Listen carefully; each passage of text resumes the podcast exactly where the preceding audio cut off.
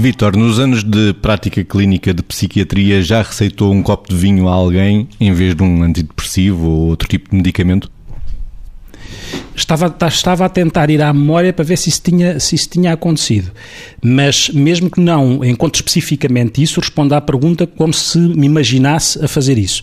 E não acho uh, descabido que, assentando a ideia no beber, no beber moderado, que há alguém que uh, seja muito rígido no seu funcionamento e que não saiba usufruir daquilo que pode dar satisfação no acompanhamento de uma refeição e que eventualmente até não esteja a fazer medicação.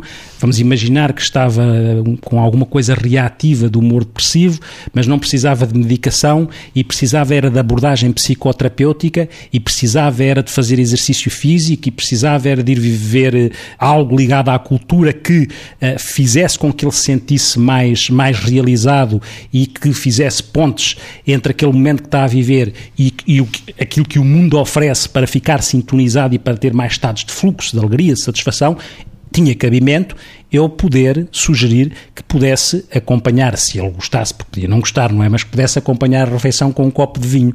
É evidente que aqui é importante a percepção do bem moderado, mas também é importante perceber quais os efeitos que o álcool pode ter naquilo que eu há bocado estava a evocar, não é? Que é a referência entre o álcool e esta ligação também com estes aspectos mais, mais lúdicos, mais culturais, que permitem uh, entrar numa zona mais criativa, mais de desinibição. E isto é algo que nós também podemos falar. Margarida esta, estava a ouvir o Vitor e a continuar nesta linha que é conhecer o outro, conhecer a pessoa que temos à nossa frente e a sua história e conhecer a sua personalidade. Ou seja, eh, conhecer a história da pessoa, pronto, para salvaguardar estes aspectos que o Vitor estava a dizer e que eu vou resumir, que é ninguém vai sugerir a alguém que beba um copo de vinho se tiver um problema de alcoolismo, não é? Porque no primeiro copo, obviamente, pode estar estará com certeza a recaída. E, portanto, não é a recaída imediata, com certeza, porque temos estes períodos de recaída com ilusão de controle, mas uh, no princípio do consumo está o início da escalada descendente. E daí a importância de conhecer a história da pessoa.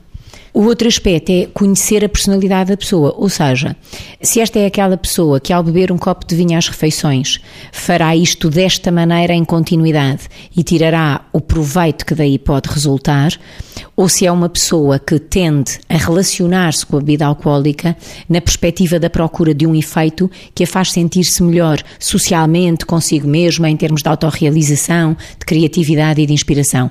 E se assim for, se for uma pessoa que tenda a procurar os efeitos através do consumo, claro que há aqui este risco de começar a descobrir que tem um elixir para o bem-estar através do consumo de álcool. Isto porque nós sabemos que o álcool causa habituação, aquilo que nós dizemos, portanto, é sujeito a uma curva de tolerância, ou seja, quanto mais se bebe, eh, mais a pessoa aguenta, vamos dizer assim, e depois chega a uma altura em que efetivamente a pessoa, para produzir realmente os mesmos efeitos, tem eh, que beber maiores quantidades. E aí vai desenhar-se e vai evoluir para a doença do alcoolismo. Portanto, é uma, é uma questão eh, bastante eh, complexa, mas muito, muito interessante.